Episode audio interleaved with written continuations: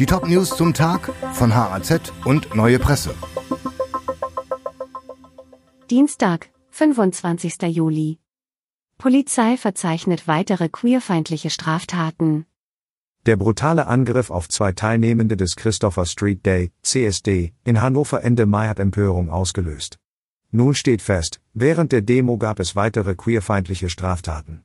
Nach Polizeiangaben zählen dazu Körperverletzung, Beleidigung mit versuchtem Diebstahl, Beleidigung auf sexueller Grundlage sowie eine weitere Beleidigung. Die Polizei hatte die Delikte im Rahmen des CSD aufgenommen. Inzwischen wurden sie als Hasskriminalität eingestuft. Auch seit dem CSD gab es weitere solcher Fälle. Bis Mitte Juli hat die Polizei sechs queerfeindliche Straftaten in der Region Hannover verzeichnet.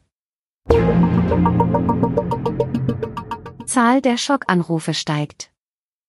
Erst vor kurzem haben Betrüger eine Frau aus Hannover um mindestens 100.000 Euro gebracht.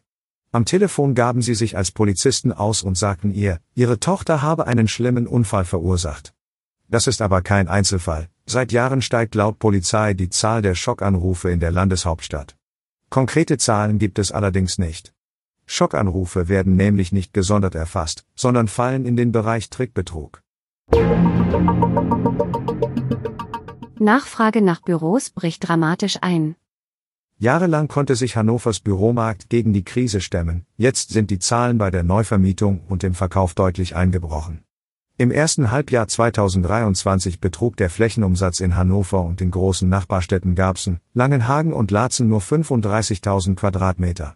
Zum Vergleich, im Gesamtvorjahr waren es 165.000 Quadratmeter gewesen. Offenbar löst die wirtschaftliche Unsicherheit mit dem unklaren Trend zum Homeoffice Zurückhaltung aus. Die Branche geht aber davon aus, dass die Nachfrage im zweiten Halbjahr deutlich anzieht. In Hannover fahren unter der Woche deutlich mehr Fahrräder. Die Hannoveraner nutzen ihr Rad häufiger im Alltag. Die Lust an Ausflügen damit am Wochenende scheinen viele jedoch verloren zu haben. Diesen Schluss legen die an den offiziellen Zählstationen im ersten Halbjahr 2023 erhobenen Daten nahe, die die Stadt ausgewertet hat. Daraus geht hervor, dass an fast allen der 14 offiziellen Messstationen an Wochentagen spürbare Zuwächse verzeichnet wurden. Die schlechte Bilanz an den Wochenenden ist allerdings der Grund dafür, warum das Ergebnis insgesamt durchwachsen ist. Viele der Stationen verzeichneten ein Minus.